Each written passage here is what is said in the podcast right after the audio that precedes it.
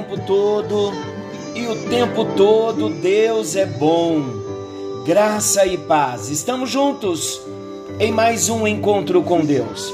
Eu sou o pastor Paulo Rogério e estamos com uma proposta abençoadora, estudando doutrinas da salvação. Como precisamos nos assegurar sobre a nossa tão grande salvação conquistada por Jesus Cristo na cruz do Calvário, com o seu sangue derramado. Esta canção retrata o derramar do sangue de Jesus, que nos compra, que nos lava. Queridos, vamos olhar para o alto. Jesus está chegando, Jesus está voltando. O arrebatamento da igreja está mais perto do que nós imaginamos. Então precisamos estar atentos, voltando nosso coração para o Senhor, buscando mais, consagrando mais as nossas vidas, santificando mais o nosso coração a Ele. Nós encerramos no encontro anterior a doutrina da reconciliação. A morte de Jesus na cruz do Calvário, com todo o seu sacrifício, mais uma das bênçãos que nós recebemos foi a reconciliação. Hoje nós vamos entrar numa doutrina nova. O nome, de repente, pode ser novidade para você, pode ser de Difícil compreensão nesse primeiro encontro, mas tudo ficará muito claro à medida em que nós dermos alguns passos em alguns encontros. Hoje é a doutrina da propiciação. Você já ouviu esta palavra? Propiciação? Vamos juntos? Está lá na doutrina da salvação. Qual é o significado da propiciação? No latim é propitio, que significa propiciar, tornar favorável por meio de um sacrifício. Um outro conceito, oferecer um sacrifício expiatório. Mais um conceito, tornar alguém benévolo, benfeitor, benigno, bondoso. A palavra afim, espiar, quer dizer cobrir, colocar uma cobertura, remir, cumprindo pena, sofrer as consequências de um ato no caso de Jesus, o, o ato que Jesus sofreu, a consequência do ato que Jesus sofreu foi a morte na cruz e o ato do pecado que era meu. Vamos à definição de propiciação. A propiciação foi a obra de Jesus por nós na cruz do Calvário e esta obra, este sacrifício de Jesus, esse derramar do sangue de Jesus na cruz do Calvário, satisfez todas as exigências da justiça, da santidade, da retidão e do amor de Deus, para que ele pudesse agir em benefício dos pecadores sem quebrar a sua lei e sem deixar de ser justo. Quando nós falamos de propiciação, a palavra-chave na doutrina da propiciação é o sangue. Sangue é a palavra-chave na doutrina da propiciação. Nós vamos entendendo e eu quero explicar bem daqui a pouco sobre este conceito que nós vimos na definição quando dissemos que a propiciação foi a obra de Jesus por nós, que satisfez todas as exigências da justiça. Explicaremos sobre a ira de Deus, a justiça de Deus deveria ser cumprida, porque Deus é justo e Deus é santo, e o homem pecou. Alguém santo teria que pagar esta dívida.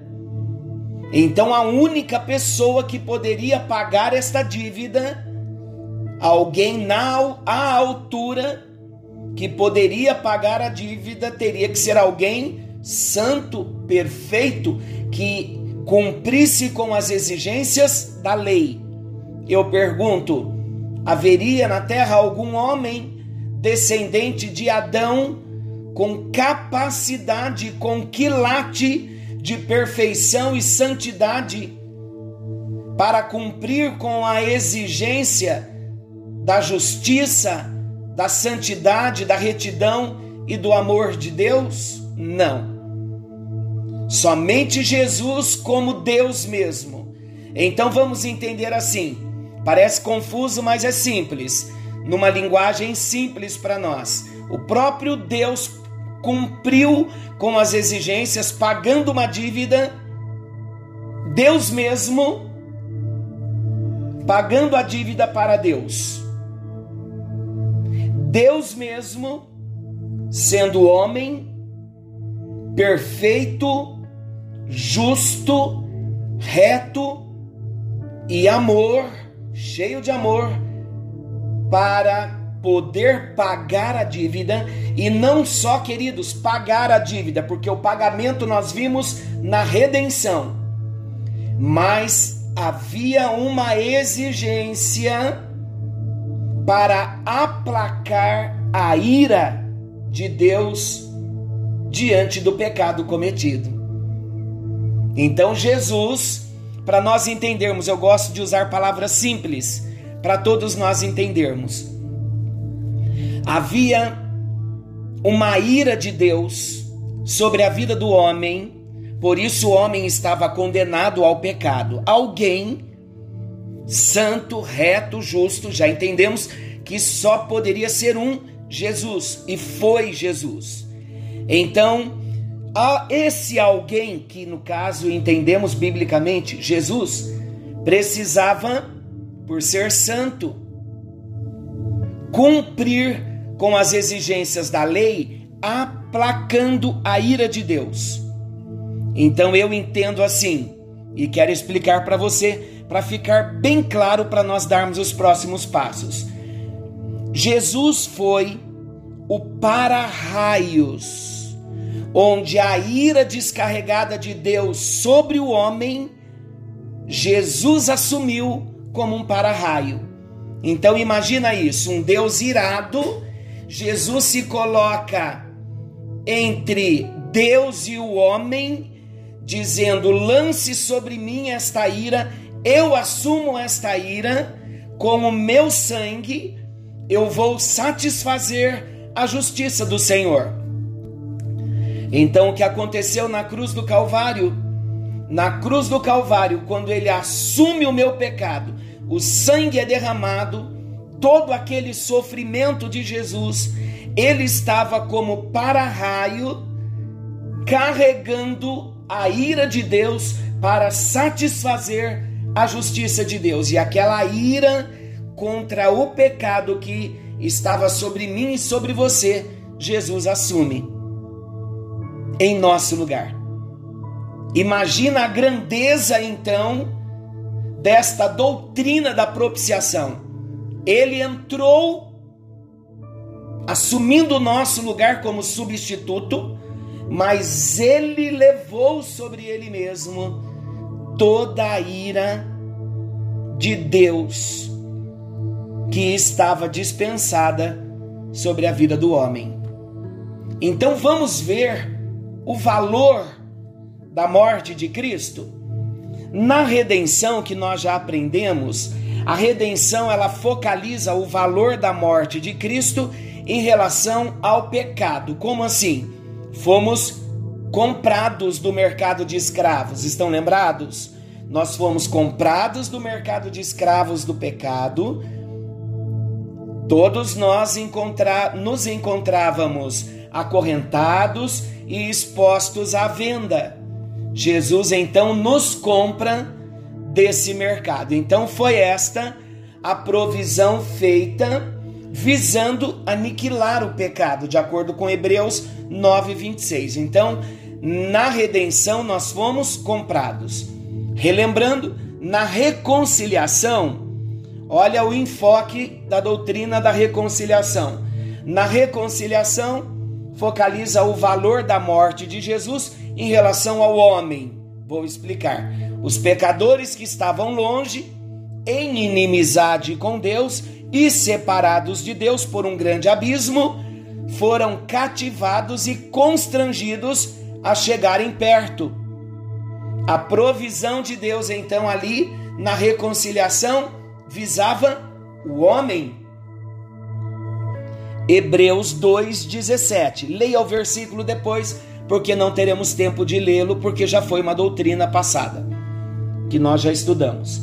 Agora, na propiciação, preste muito a atenção comigo. Estamos falando do valor da morte de Jesus. Na redenção foi compra, na reconciliação foi a amizade restaurada. Agora, na propiciação, a, a doutrina da propiciação em si, ela focaliza o valor da morte de Jesus em relação a Deus. Observem que na reconciliação e na redenção, o valor da morte de Jesus era em relação ao homem. Agora, na propiciação, o valor da morte de Jesus está relacionada a Deus. Agora vou explicar. Deus precisava de um canal para raios, em aspas. Deus precisava de um canal de modo a direcionar para o homem o seu imenso amor a sua graça, a sua misericórdia, a fim de tornar-se propício ao pecador. Então a provisão da morte de Jesus visava o benefício de Deus para o indigno, para o homem indigno que merecia a ira, que estava debaixo da ira de Deus. Então Jesus entra no nosso lugar e ele assume toda esta ira de Deus. Por isso que Deus virou o rosto e Jesus clama na cruz: Deus meu, Deus meu, por que me desamparaste? Porque ali na cruz Jesus estava sendo o nosso para-raios. É amor ou não é? Então vamos começar a analisar a propiciação no Antigo Testamento e depois chegaremos com a propiciação no Novo Testamento, explicando mais, dissecando um pouquinho mais e esclarecendo ainda melhor com o próprio exemplo da experiência de Jesus na cruz do Calvário. Então vamos juntos. A propiciação no Antigo Testamento. Meus amados, através de tipos, sendo que tipo pode ser um objeto, um cerimonial, uma pessoa que simboliza acontecimentos futuros. Então vamos entender um pouquinho aqui. Deus estava mostrando no Antigo Testamento que os sacrifícios feitos por animais, oferecidos e entregues nas mãos dos sacerdotes, eram sinais proféticos no Antigo Testamento que apontavam para o sacrifício perfeito que seria ainda realizado em seu filho Jesus na plenitude do tempo, no tempo certo. Quando os primeiros pregadores do Evangelho declararam que Jesus era o Cordeiro de Deus, os judeus, eles entenderam o que significava esse título, Cordeiro de Deus, para Jesus. Por quê? Porque os judeus estavam familiarizados com os sacrifícios do templo, com os animais sendo mortos para cobrirem os pecados do povo. Então, o sacrifício no Antigo Testamento era de suprema importância para o povo de Israel, porque somente pelo sacrifício eles encontravam o perdão de Deus. Olha o que Gálatas capítulo 4, Gálatas capítulo 4, versículos 4 e 5. Olha o que diz, Gálatas 4, 4 e 5. Vindo, porém, a plenitude do tempo, o tempo certo, o tempo propício, Deus enviou o seu filho, nascido de mulher, nascido sob a lei, para resgatar os que estavam sob a lei, a fim de que recebêssemos a adoção de filhos. Então, o que nós precisamos entender agora, até esse ponto, é que até antes de Jesus chegar no Antigo Testamento, todo sacrifício de animal oferecido no templo ou no tabernáculo prefigurava o que Jesus Cristo viria fazer com o sangue derramado na cruz. No próximo encontro, começaremos então a trazer detalhes sobre o que acontecia no Antigo Testamento prefigurando Jesus, e Jesus então chega e ele cumpre o seu ministério e ele vai para a cruz com esse propósito. Se na propiciação no Antigo Testamento o pecado era encoberto, agora, com a morte de Jesus, o pecado é perdoado. Senhor Jesus, queremos te agradecer pelo sacrifício na cruz. Ali o Senhor estava levando a minha dívida, pagando a minha dívida, assumindo o meu lugar me reconciliando com o Pai Celestial pelo seu sacrifício na cruz. E o sangue derramado, sangue vertido na cruz, ali estava então acontecendo a propiciação pelos meus pecados. A ira de Deus estava sendo aplacada a justiça de Deus estava sendo satisfeita e ali o meu pecado estava sendo perdoado. Queremos te agradecer por tão grande salvação. Queremos te agradecer por tão grande amor que tem alcançado as nossas vidas e o nosso coração. No nome bendito e precioso de Jesus. Amém e graças a Deus. Glória a Jesus. Que a bênção do Senhor te alcance. Amanhã nos aprofundaremos um pouquinho mais e devagar nós vamos crescendo na graça, crescendo no conhecimento. Lembre-se hoje, foi pelo sangue. O sangue de Jesus Cristo nos traz o perdão dos nossos pecados. Que o Senhor te abençoe, que o Senhor te guarde. Querendo o Senhor, amanhã estaremos de volta. Forte abraço, fiquem com Deus e até lá.